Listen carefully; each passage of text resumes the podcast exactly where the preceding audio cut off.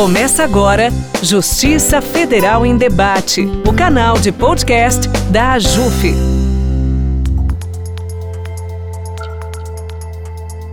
Olá, ouvintes. Eu sou Mádia Moura, juíza federal e integrante da comissão AJUF Mulheres.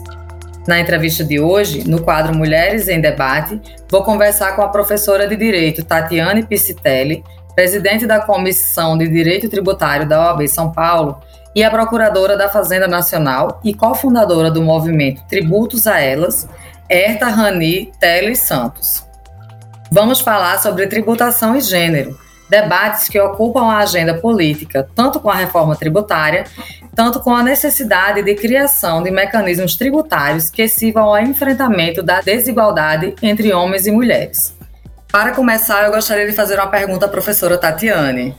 Como surgiu a ideia de pesquisar a relação entre tributação e gênero? Teve algum fato marcante que despertou a curiosidade por esse tema? É, eu vou contar da minha experiência pessoal, né? Naturalmente, que a gente tem muitas pesquisadoras no Brasil que se dedicam a esse tema e, eventualmente, começaram a se dedicar a esse tema até antes de mim, é, em programas de mestrado e doutorado por universidades no país afora. Mas, na minha experiência, eu estava passando um período fora do Brasil eu estava na Inglaterra, eu passei um semestre lá, tive o privilégio de poder me afastar das minhas atividades docentes para me dedicar apenas à pesquisa. E eu já tinha, né, antes de sair do Brasil, já havia uma discussão aqui no Brasil sobre pink tax, mas eu nunca havia me aprofundado.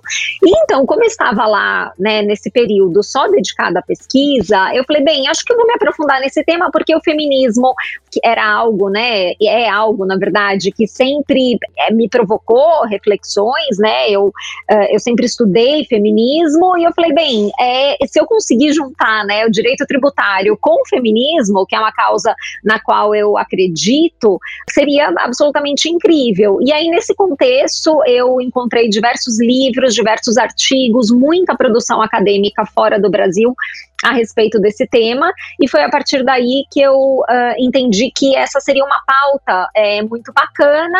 Uh, por conta disso, eu publiquei um texto junto com outras é, amigas, advogadas, um pouco para dizer qual era o debate, né, que estava colocado fora do Brasil, de um jeito é muito preliminar, né, um texto curto publicado no Jota. E depois disso, eu tive a enorme alegria de conhecer as procuradoras do Tributos a elas dar uma palestra na Procuradoria também sobre esse tema, logo antes da pandemia, e depois disso é que eu acho que aí veio é, um efetivo mergulho no tema da perspectiva acadêmica, na medida em que a gente formou em parceria entre a Fundação Getúlio Vargas, a Escola de Direito de São Paulo mais especificamente, e o Tributos a Elas, um grupo de estudos dedicado à análise dos temas relacionados à tributação e gênero. Então, né, de um modo muito resumido, eu acho que é essa é a história, digamos assim.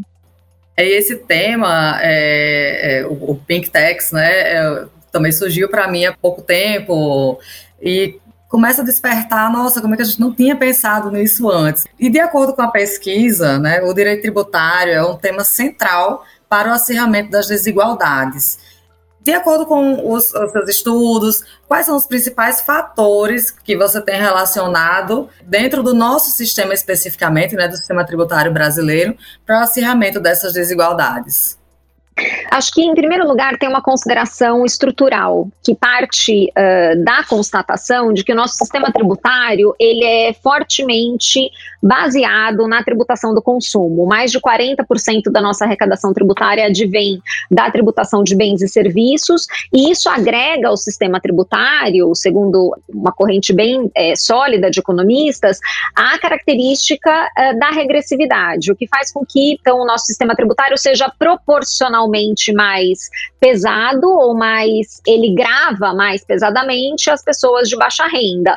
E aí tem uma consideração factual aqui. As pessoas de baixa renda no Brasil são as mulheres e, mais especificamente, as mulheres negras. Então, diante da estrutura do nosso sistema tributário, a gente tem um problema, né, que é o fato de que as mulheres negras, que são as menos privilegiadas economicamente, elas são mais oneradas pela tributação.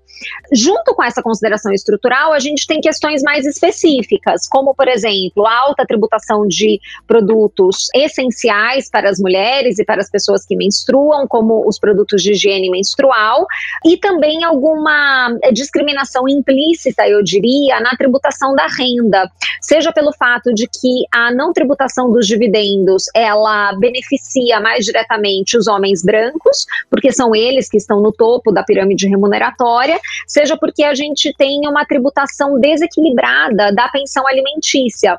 Então, o, aquele que paga a pensão, ele pode deduzir integralmente o valor da pensão de seus rendimentos, né, na declaração do imposto de renda, enquanto que quem recebe, se quiser se beneficiar da dedução de dependente, deve oferecer esse mesmo valor à tributação. Quando a gente olha para os grandes números da Receita Federal, a gente percebe que mais de 95%, mais de 97% das pessoas que recebem pensão são mulheres. Então, elas estão oneradas mais do que os homens, também por uma é, constatação factual, por isso eu disse que era uma discriminação implícita.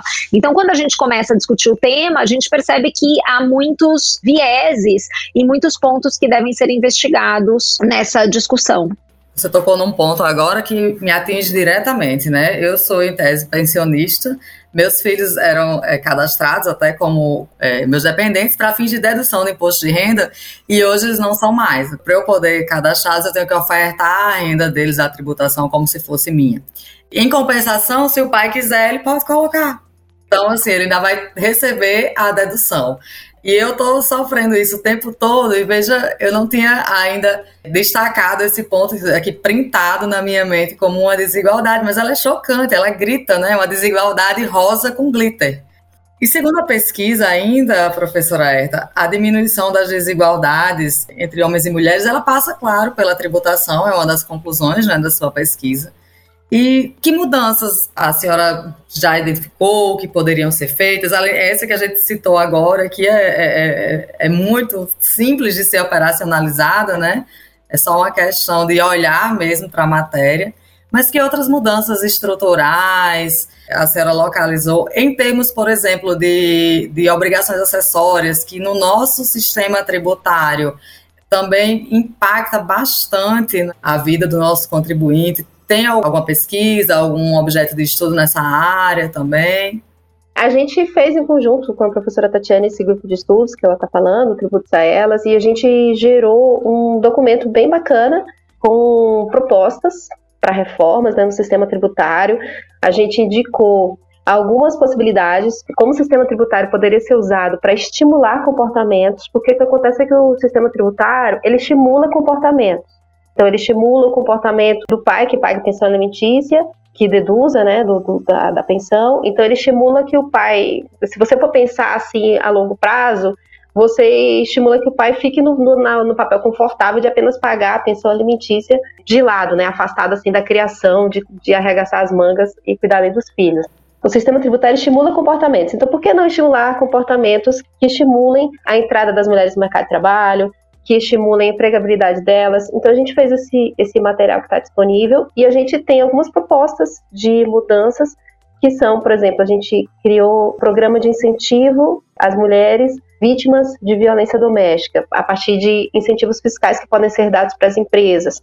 Também um programa de incentivo à contratação de mulheres negras nas empresas. E outros tantos. A gente criou também programas, outros que estão disponíveis. Alguns projetos de lei já estão em andamento, o de contratação de mulheres que são chefes de família, que são arrimas de família, que são as mulheres responsáveis pelo cuidado do, dos seus filhos, como nas famílias monoparentais, já está em andamento. Também já está em andamento, né? A gente já conseguiu dar andamento para o PL, que é esse da contratação das mulheres vítimas de violência doméstica, e tem outros que a gente está aí é, analisando. Esse das mulheres negras, por exemplo, é outro. Isso, a gente usar o sistema tributário para estimular né, que as mulheres sejam mais inseridas no mercado de trabalho, para a gente diminuir as desigualdades, eventualmente até desigualdades regionais, e para a gente pensar um sistema tributário mais justo. Estamos aí com algumas propostas também relacionadas à tributação de itens essencialmente femininos, né, como absorvente, também a, a questão da tributação das produtos descartáveis das crianças, então tem vários aspectos que a gente está encaminhando, né? Vários, várias possibilidades, várias propostas que a gente já entregou na Câmara dos Deputados e que estão sendo e que estão em andamento já. Doutora Herta, Como nasceu, a, doutora, a professora Tatiane já, já conversou, já explicou um pouco como ocorreu essa confluência entre a pesquisa dela, dela e o grupo Tributo a Elas. Mas como foi que surgiu o grupo Tributo a Elas? É um coletivo que é, é tem, acho que a maioria da, é composto por procuradoras da Fazenda Nacional, né? Felizmente, na minha época de procuradora ainda não existia, a gente não, não tive o prazer de, de participar desse coletivo na época. Mas como foi que surgiu o grupo Tributo a Elas? Como, como qual foi a, a, a raiz, a sementinha que foi plantada para o surgimento desse coletivo?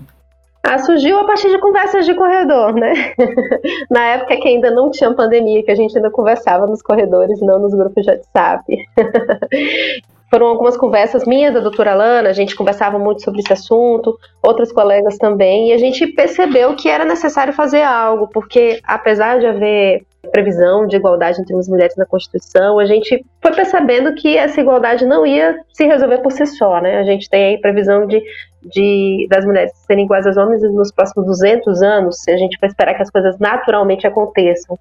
Então a gente resolveu criar né, uma rede de apoio entre nós, é, começando com as procuradoras, iniciamos um movimento em Brasília, foram cinco procuradores da Fazenda, eu e a Alana conversamos sobre o assunto, passamos um final de semana pensando no nome do grupo, assim, como é que a gente poderia colocar o nome, e surgiu a proposta do tributos a elas, e a partir daí outras colegas foram se unindo nacionalmente, agora a gente tem procuradoras da Fazenda envolvidas no Brasil todo, e junto com a criação do tributos a elas, veio também essa vinda né, da professora Tatiana. Ela foi a Brasília falar com a gente um dia ou dois dias antes do governo decretar o isolamento.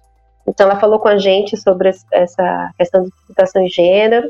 E a partir daí surgiu a proposta do grupo de estudos, então mais pessoas foram entrando, né, assim, na, na nos estudos que a gente foi tendo, e além do, dos estudos de tributação de gênero, a gente foi estudando sobre outras coisas também, né, saúde das mães, maternidade, ausência de mulheres em cargos de alto escalão. A gente sabe que os números são muito baixos. A gente começou a, a pesquisar isso dentro da Procuradoria da Fazenda. A gente começou pela Procuradoria da Fazenda e a gente tem os números muito baixos ainda. A gente tem mais ou menos 9% só de é, procuradoras seccionais, né, por exemplo. É um número muito baixo.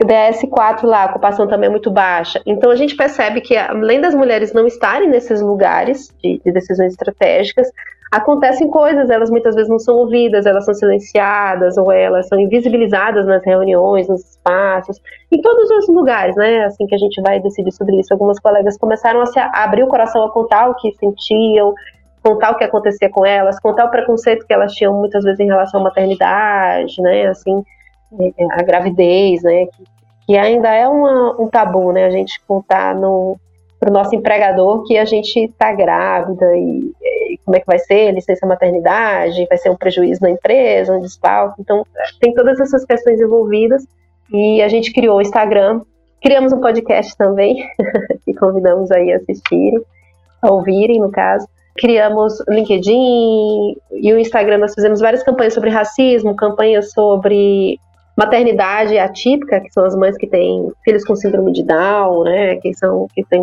os filhos autistas, a dificuldade que elas encontram, é, diversas campanhas sobre tributação, sobre pink tax, várias questões. Eu até lembro que, né, professora Tatiana, que é até bom fazer essa diferença entre o que, que é o pink tax exatamente e a diferença de tributação e gênero, né? É, assim, é bom a gente esclarecer professora Tatiana pode fazer então, essa diferença, porque eu realmente tenho curiosidade para saber até mais técnica qual seria essa diferença. Então, quando a gente fala sobre tributação e gênero, é muito comum que a pessoa fale, ah, que legal, você está estudando Pink Tax, né? Porque é um pouco que tenta fazer, né, uma, faz uma tradução, né, do que seria é, essa, esse tributo rosa ou a tributação rosa, alguma coisa assim. Na verdade, o Pink Tax é um fenômeno econômico que não é propriamente um tributo, né? É um fenômeno econômico que foi observado inicialmente por um grupo de feministas francesas que perceberam que os produtos direcionados pelo mercado para mulheres eram produtos mais caros. E aí depois esse movimento se espalhou por diversos outros países, para os Estados Unidos, por exemplo, que também fizeram pesquisas é, estruturadas para mostrar que quando você vai a um supermercado, né, o fato de o produto ser entre aspas rosa ou direcionado às mulheres faz com que esse produto seja mais caro e o equivalente deste produto para os homens, né, o produto entre aspas azul, digamos assim, se a gente for fazer uma equivalência, ele é muito mais barato. E aí o pink, né, ele vem porque a cor é sociologicamente é, relacionada com as mulheres, e o tex porque decorreria de uma imposição uh, escondida, né, que a gente não percebe, não se dá conta. E eu mesma só comecei a me dar conta dessa discussão quando eu comecei a estudar mais profundamente o tema e comecei a fazer algumas pesquisas. Falei, mas será que isso faz sentido mesmo no Brasil? São inúmeros exemplos, né? A Herta certamente tem outros, mas eu tenho assim uma lista ela se alimenta diariamente, porque pessoas me mandam exemplos é, de produtos que são rosa e são mais caros, ou são para as meninas e são mais caros. E esse é um ponto que é, ele toca mais o direito do consumidor. A gente tem uma, uma distinção aqui unicamente em razão do gênero. A indústria farmacêutica agora ela está é especialista nisso, com esse lançamento de todos, é, de diversos produtos direcionados à cólica menstrual, que na verdade é só uma releitura dos analgésicos clássicos que a gente já tinha. Então a gente tem várias apresentações do ibuprofeno hoje, ibuprofeno que em tese se direciona só para cólica menstrual, é o mesmo ibuprofeno que é vendido na farmácia sem o nome mulher ou sem, o no, sem a expressão fêmea. Então, é, eu convoco aqui a todas as mulheres e homens que nos ouvem que façam essa, essa comparação na gôndola do supermercado, nas farmácias, na prestação de serviços, porque há uma diferença. O impacto tributário, ele acaba sendo indireto.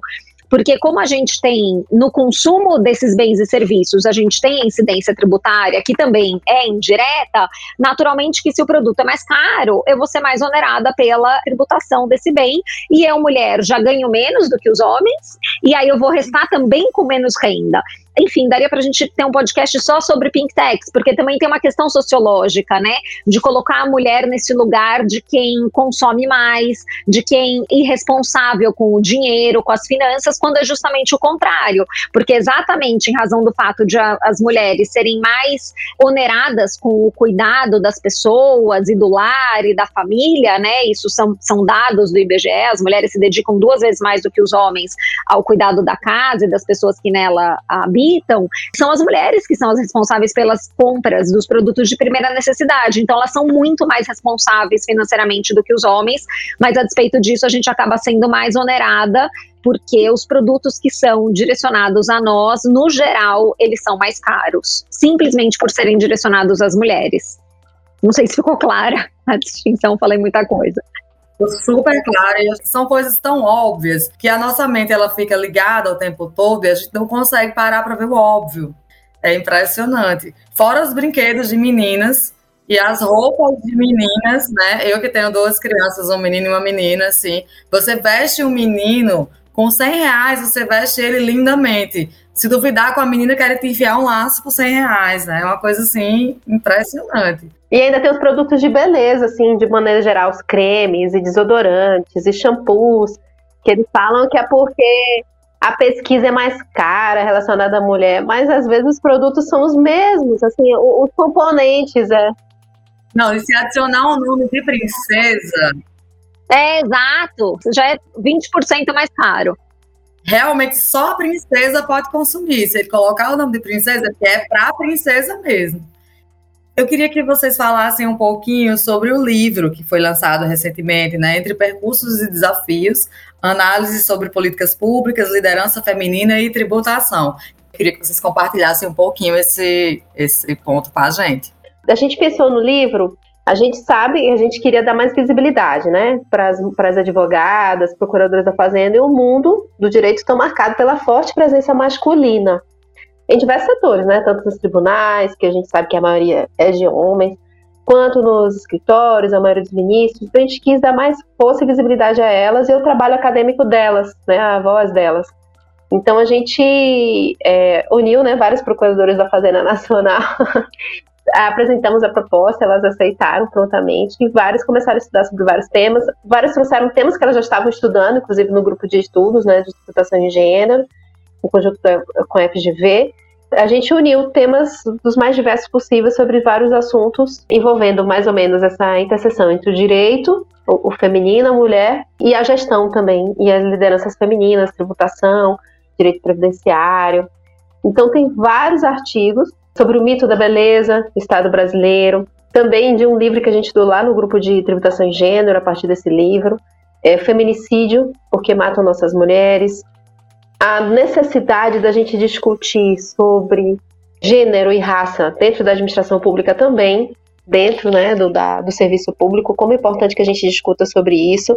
É os desafios da mulher advogada, nessa perspectiva do projeto de paridade, que saiu a paridade de gênero no sistema da OAB do Brasil, né, que agora é obrigatório que a gente tenha 50% de mulheres nas chapas e 30% de pessoas negras.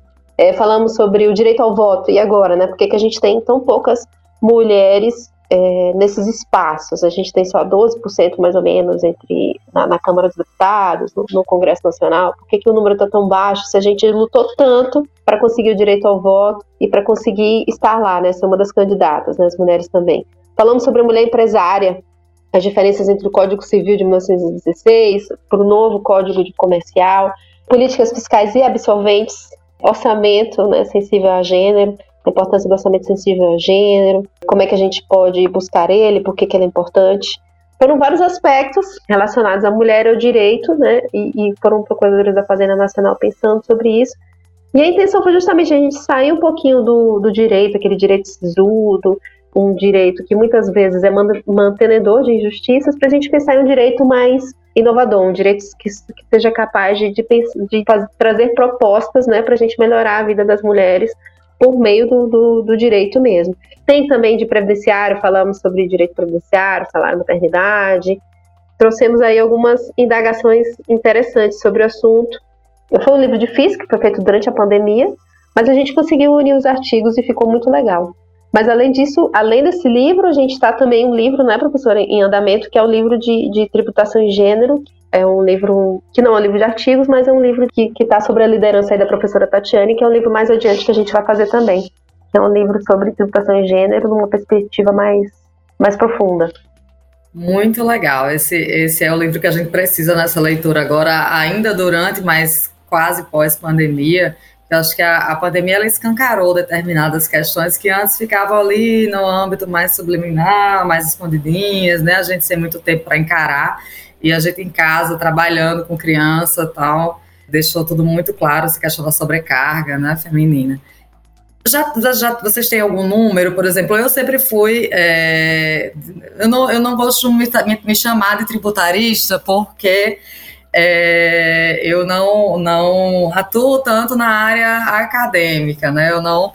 Mas o meu objeto de estudo sempre foi o direito tributário, desde a faculdade é, passei para a PFN e depois fiz o mestrado também tributário. Então, é, eu, eu sempre percebi, me coloquei como tributarista, se eu fosse me classificar em algum ramo do direito, e sempre achei que o número de mulheres né, que se interessam ou que atuam no direito tributário é bem menor, comparado até a outros ramos né, do, do, do direito. Então, a gente vê muito mais mulheres é, no, no civil, no direito de família tal, e no direito tributário a gente tem um número bem menor.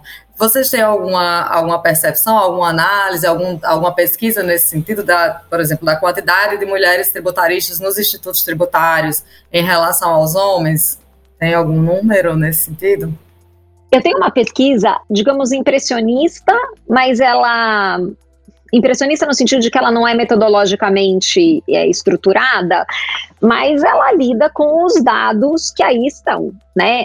O direito tributário é percebido como uma área masculina. E ele é percebido como uma área masculina porque quando a gente olha para os cargos um, de destaque, para os sócios de escritórios de advocacia, para os professores de universidades públicas ou privadas, os chefes dos serviços públicos, nós temos basicamente homens, né? E na verdade isso é um reflexo da nossa sociedade, que é uma sociedade patriarcal, em que os homens ainda ocupam grande parte da, dos lugares de poder. É, desde 2019, diversos grupos têm sido formados no sentido de valorizar a atuação das mulheres no direito tributário, especificamente, exatamente por essa constatação. O que eu vejo é que há muitas mulheres na base Então, muitas mulheres entram como estagiárias em escritórios de advocacia, se formam advogadas em direito tributário, mas poucas mulheres ocupam cargos de destaque, ainda são poucas, né? Nós temos muitas bravas mulheres, né, que romperam o que a gente chama desse telhado de vidro, mas o número está longe de ser um número igualitário. Se a gente for olhar, por exemplo, para a Faculdade de Direito da USP, que é uma das mais tradicionais do país, nós vamos perceber que professora de Direito Tributário na Faculdade de Direito da USP, nós tivemos uma em toda a história da instituição. É, não é possível que esse, esse número seja um número é, tido como normal, na medida em que nós temos muitas mulheres que fazem mestrado, que fazem doutorado e que seriam hábeis, né? Estariam plenamente disponíveis, né? Ou poderiam concorrer em concursos para esse tipo de cargo. A mesma coisa a gente percebe em outras universidades públicas. Na UERJ, por exemplo, mesmo na, na Federal agora do Paraná, a primeira titular em direito tributário, que é a professora Bettina Kruppemacher, é a primeira titular da história. Se a gente for olhar para as professoras titulares de universidade, titular da história da Federal do Paraná, né? É Federal titular de direito tributário. Se a gente for olhar para as professoras titulares das federais, a gente consegue contar talvez nos dedos de uma mão, né, das, das titulares de direito tributário. A professora Isabel Derze, que é evidente uma referência para todas nós, ah, a professora Bettina Kruppemacher, a professora Denise Lucena, mas quantas mais? Né? Então, isso não decorre, evidentemente, da incompetência das mulheres ou da pouca dedicação das mulheres. Decorre do fato de que a gente tem uma estrutura que é uma estrutura machista que reproduz o que é a nossa sociedade. Uh, por isso, é muito importante que os homens tomem ciência desse tipo de debate e se engajem, né? E tenha efetivamente, né, se coloquem no lugar das mulheres. Tem uma iniciativa da ONU que se chama He for She, mas que haja mesmo esse He for She, porque a despeito de nós estarmos no século 21, a verdade é que a gente ainda tem muitas mesas é, de congressos integralmente masculinas, né? Tô falando sempre do direito tributário, ainda que isso também aconteça em outras áreas, uh, ou muitas mesas em que a mulher está lá só para fazer um número, e aí quando a gente olha para a população negra, a situação é pior ainda, né? E aí a gente tem, de fato, essas, essas associações, esses coletivos que têm se formado em torno disso, para a gente eventualmente mudar esse cenário. Até bem recentemente, é, um grupo de coletivos, né, do qual o Women in Tax Brasil, que eu sou uma das fundadoras, e o Tributos a Elas, né, que a Herta é uma das fundadoras, fez parte, a gente soltou uma carta aberta dizendo que não é mais aceitável que a gente tenha eventos e publicações acadêmicas que sejam majoritariamente ocupados por homens brancos, né? A população negra precisa estar representada e também as mulheres precisam estar representadas é, nesses espaços de poder. Então, não sei se você quer complementar.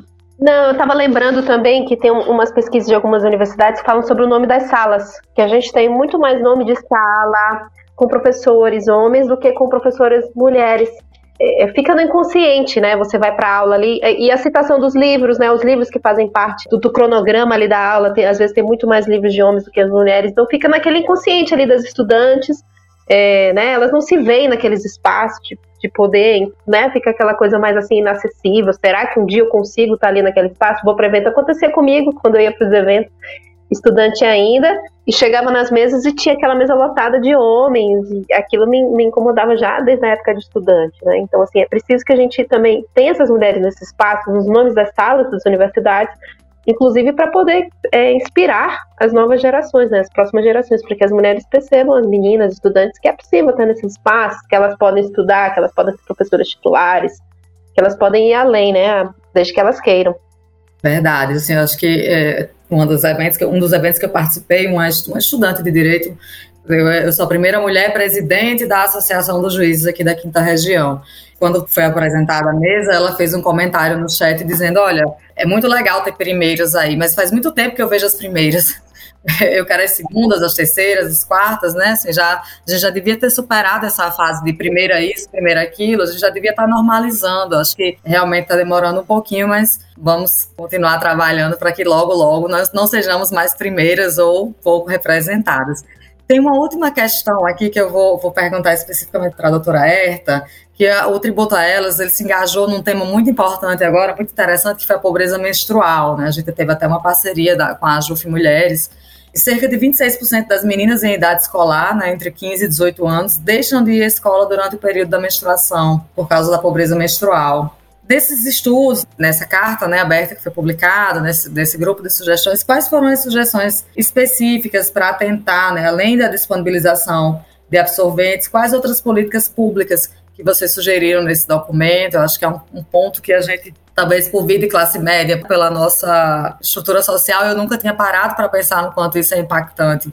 E eu fiquei muito tocada recentemente principalmente a partir da, do momento que vocês convidaram a Juf Mulheres para participar da, daquela ação agora, acho que faz pouco mais de um mês. Especificamente nesse ponto, quais são as sugestões que o Tributo a Ela já conseguiu agrupar? A gente, a gente sabe que os dados são enormes, né? Assim, que, que a dificuldade é grande. E a questão da pobreza é, menstrual relaciona-se não só com a falta de recursos, mas também com a falta de infraestrutura e até por, por, falta de conhecimento das mulheres que envolvam o cuidado, né, com a sua própria saúde. E é um fenômeno muito afetado pela desigualdade social, racial e de renda. Tem vários dados já, a ONU calcula que 12% da população feminina no planeta sofre desse problema, incluindo aí as que estão em situação de ruas, refugiados, presidiários, e tem muito a ver também com acesso à água, então, a gente tem os dados da pobreza menstrual no Brasil, é, uma pesquisa realizada pela Unicef, falando disso, que a gente tem uma dificuldade das meninas acessarem água, inclusive, né? 713 mil meninas vivem sem banheiro chuveiro em casa, 900 mil meninas não têm acesso à água canalizada em seus domicílios, e 6 milhões vivem em casa sem ligação, sem acesso à rede de esgoto. Tema bem sensível e envolve ali várias questões relacionadas à infraestrutura, se as escolas têm água, têm banheiro, se elas têm acesso a banheiro limpo, se elas têm acesso a conhecimento, tem muito tabu ainda que envolve a menstruação, do tipo, quando você está menstruada, você não pode fazer tal coisa. Eu ouvi isso também.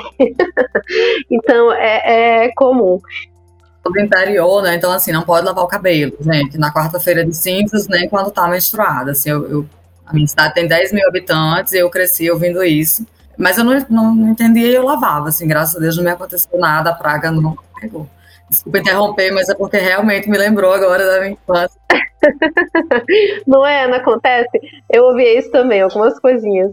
Pensando nisso, né, a gente criou essa campanha aí, Amo, Amo Seu Ciclo, a JUF está apoiando. Tem uma campanha que leva uma cartilha, que a gente está chamando cartilha de educação menstrual, mas que fala dos ciclos, de como reconhecer o que está acontecendo com o próprio corpo, de que não, não é um grande, né, um mistério, que a gente pode se reconhecer melhor, que a gente pode acreditar mais e ter até um pouquinho mais de amor próprio em relação ao nosso corpo, a nossa autoestima, né? Porque tem algumas meninas que não gostam de menstruar, elas falam, ah, eu, pra que isso, né?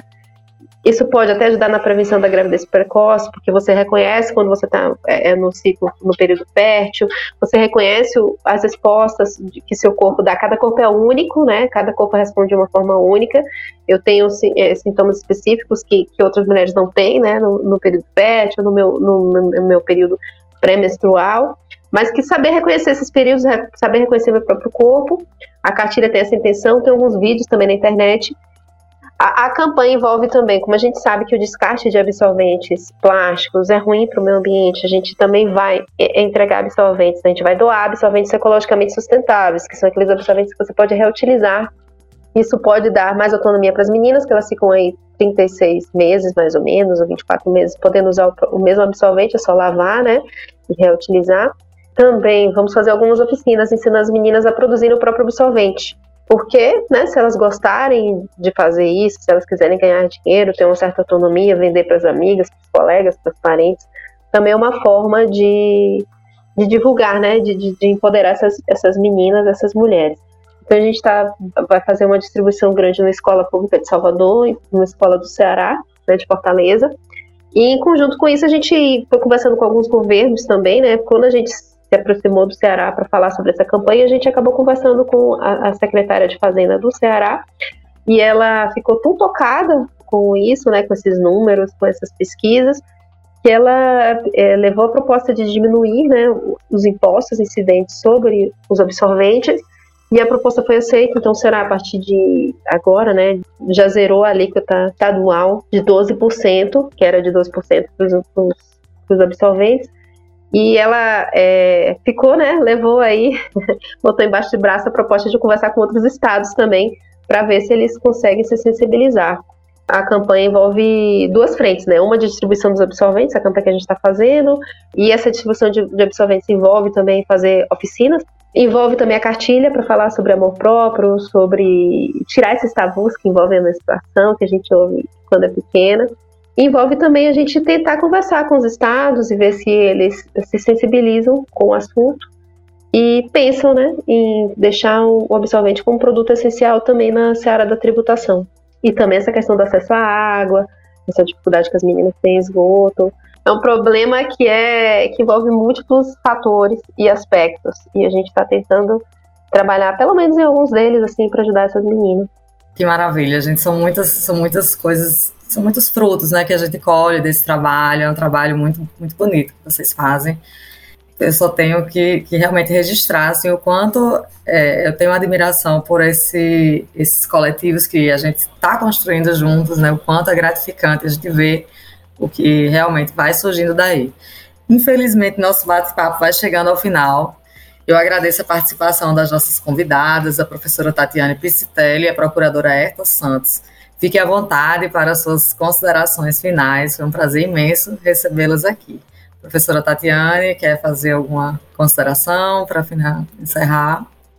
Eu só queria agradecer e parabenizar, na verdade, pela escolha do tema, né? É, é, algo que é super importante de ser debatido, de ser discutido, e essa discussão precisa ser efetivamente ampliada para que ela seja abraçada por todos e todas, né? Porque é uma discussão estrutural que diz respeito à justiça do nosso sistema tributário, à justiça da nossa sociedade e a luta pela redução das, das desigualdades, ela não deve ficar concentrada em nichos, né? Ela deve ocupar todos os espaços e eu agradeço muitíssimo pelo convite, foi um enorme prazer.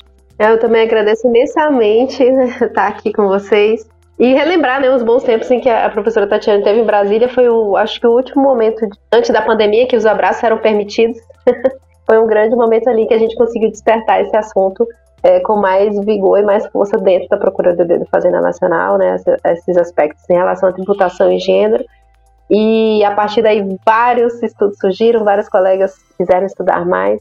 A nossa intenção e, e, a intenção do podcast também, se ele conseguir despertar novos estudiosos, pessoas que queiram estudar mais sobre o assunto, que queiram levar para suas cidades propostas, que queiram trabalhar em cima delas e, e levar soluções, acho que vai ser muito bom, porque a gente realmente merece, precisa expandir esse assunto, né, para que ele saia além da gente, para que ele envolva homens, para que ele envolva adolescentes, e todas as faixas etárias estejam envolvidas, homens e mulheres de todos os lugares, de todos os nichos, de todas as regiões, possam discutir sobre esse assunto, né? Nas rodas de conversa, no chá, nos aniversários de criança, qualquer espaço é espaço para a gente conversar sobre soluções para melhorar a situação das meninas e das mulheres, para diminuir a desigualdade entre homens e mulheres. Agradeço aí demais o convite. Nós é que agradecemos a oportunidade dessa conversa Obrigada também a você, ouvinte, que nos acompanhou até aqui. Não perca as próximas edições do quadro Mulheres em Debate no podcast Justiça Federal em Debate. É todo mês aqui na sua plataforma de podcast. Tchau, tchau. Você ouviu Justiça Federal em Debate, o canal de podcast da AJUF.